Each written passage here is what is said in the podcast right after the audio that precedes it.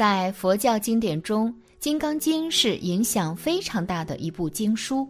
千余年来，不晓得有多少人研究《金刚经》，因为这本经书而得到感应，也因为它而悟道成道。可见这本佛经内涵非常丰富。但对于许多初次学习、受持、读诵这部经典的人来说，可能会难理解这本书的精髓。为此，高僧就将《金刚经》的精华总结成一个字：只要读懂了这一个字，就能够读完整本《金刚经》，甚至还能够获得很大的功德。一，一个字读完《金刚经》，这个字就是“破”。破除什么呢？破除众生心中固有的各种各样的执着，主要的是相与法的执着。指出离一切相是名诸佛，凡所有相皆是虚妄，如来所说法皆不可取、不可说，非法、非非法等等。《金刚经》虽然通篇讨论的都是空性的智慧，佛祖用非此非彼、有无双浅的重重否定，为我们指出了世界万法的本质是性空幻有，而要达到这种终极智慧的认知，让人们不再将各种有为法执为实有，最好的方法就是破。破除了。相与法之执着，人们才有可能最终脱离烦恼的束缚，才能获得清净之心，而升起正信正见之智，才能最终证入无余涅盘的大道之中，才能认知到诸法实相，从而扫相破执，做一个离相无助的无畏真人。如果世人做到了这一点，应对生活才能够更加的沉稳、冷静、客观的面对。纵观整部《金刚经》，其实都是围绕着须菩提长者的两个问题所展开的：应云何住？云何降伏其心？而佛祖的回答，其实重点就是一个“破”字。破什么呢？首先是。破相，因为众生很容易的固守自己已有的成见，难以想象万物本为无常的真理，所以佛祖首先是让众生破除无人、无我、无众生、无寿者的四相，让人们初步的了解诸相非相的智慧，然后是为众生破法。因为众生以为必须要借由一定的法才能去获得破相的智慧，以为有法可依才能正道，容易因此而执着于法，执着便难以彻底的证入空性，落入空有之中难以自拔，所以佛祖才在破相之后进一步为众生破法，说。汝等比丘知我说法，如法欲者，法上应舍，何况非法？告诉众生，不论是法还是非法，都是当下视现，各应根源，千万不能固守成见，以为有法有非法。法与非法，都是那过河的竹筏，渡时可用。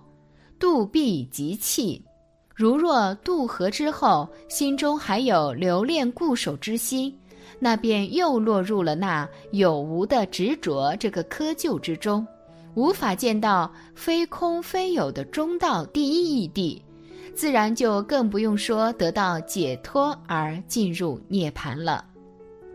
在《金刚经》中，须菩提长者的问题一共问了两次，为什么会这样呢？这是因为众生的根气有大有小，机缘有深有浅，闻道有先有后，领悟有多有少，境界有高有低，所以才再一次的祈请佛祖为众生继续深入的讲解无上的佛法智慧。而佛祖呢，仍然不厌其烦的为众生深入开示如何扫相破执，以达无我人四相的智慧，使众生明了一切众生即非众生，一切诸相即是非相，一切法即非一切法的甚深无上佛法之奥义。在这里，佛祖所采取的教学之道仍然是一个“破”字，不但破掉了先前的世界万物，到了这里，连佛与佛法都完全破掉，一切归空，无法无佛无众生，一切有为法如梦幻泡影了。从前到后。佛祖为了彻底的让众生领悟到《金刚经》中智慧的精髓，采取的是一个“破”字，从前到后，从粗到细，从有到无，从浅到深，以言摄欲，一路破去，势如破竹，引领众生从我人四相的有，破到无法不存的无。最后使众生破除虚妄之相，反而升起清净之本心，正悟真空妙有，真如一体而彻底的获得解脱。所以，《金刚经》中的智慧虽然博大精深，但是如果掌握了“破”字这个学习重点，我们还是可以迅速的入门的，也算是一条学习的捷径。不过，要想获得感应功德，还是需要完整的诵读一遍，这样才能够更加全面的去理解、解脱自己的烦恼。二、持诵《金刚经》的功德，《金刚经》是中国佛教义界最早、流传最广，也是影响最为广泛深远的经典之一，对中国社会文化的影响随处可见。尤其是在唐宋以后，历代皇帝及高僧对《金刚经》不遗余力的推崇，影响到社会各阶层，普遍奉持读诵。而且，《金刚经》的注释书数量之多，是其他经典所难以比拟的。这些注释书的作者，有些是各宗派中的祖师，比如天台宗智以。华严宗智俨、三论宗吉藏、法相宗窥基、禅宗慧能等，还有历朝历代的帝王也热衷于注释和抄写《金刚经》，如唐玄宗亲自注解《金刚经》，把它和《孝经》《道德经》一起颁行天下；明成祖编撰《金刚经集注》，勒令天下奉行。清朝康熙、雍正皇帝都曾恭敬手抄《金刚经》。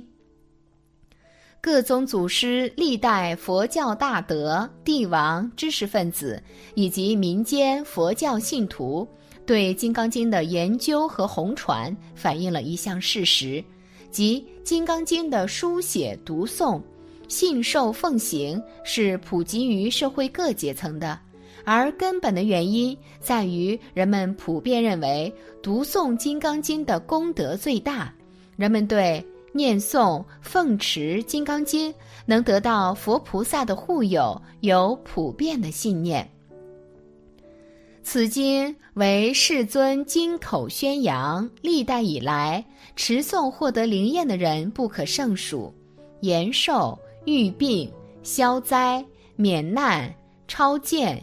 解冤、生子、功名等等，屡屡可见，是僧俗用以祈福消灾的法宝。受持、读诵、解说、书写《金刚经》，具有无量无边功德。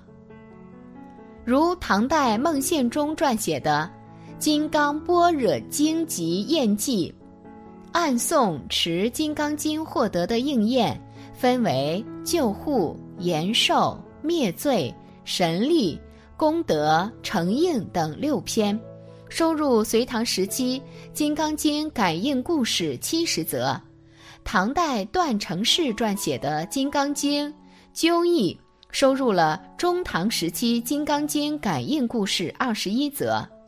其中有一则故事是这样的：诵《金刚经》得救护，有一个叫赵安的平民，一次在野外行走，看见一座坟墓边放着衣物。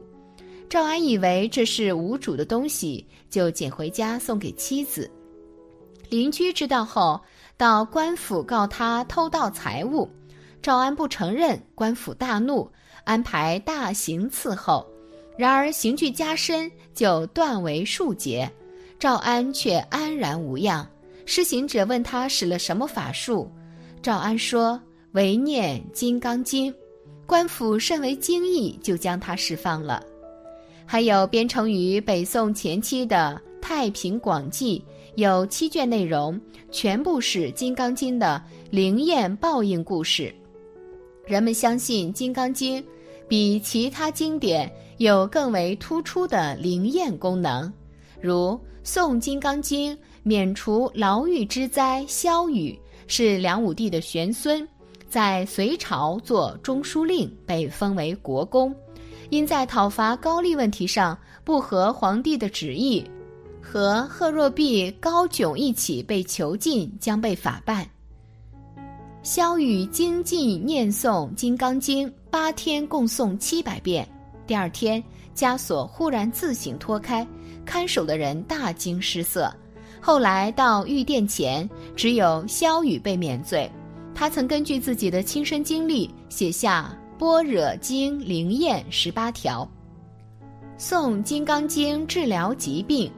唐朝吴思玄，武后时任太学博士，虔信佛法，每天持诵金刚经两遍，有很多灵验事迹。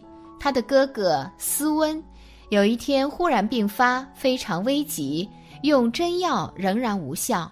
有一位叫楚谢儿的巫师。据说可以见到鬼神，于是请来为思温祈祷治病。思璇也来为哥哥祈祷。楚希儿与思璇互不相识，惊奇地问说：“这位官吏是什么人？为什么鬼神看到他来都吓得赶紧逃走了？”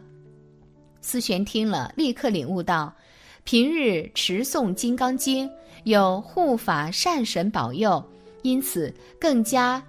精勤念诵祈祷，他每天至心念诵《金刚经》五遍，三天之后，斯温的病就痊愈了。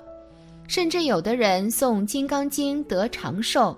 有一次，思璇在魏桥这个地方，看到一位大约八十多岁的老人，身上还穿着孝服。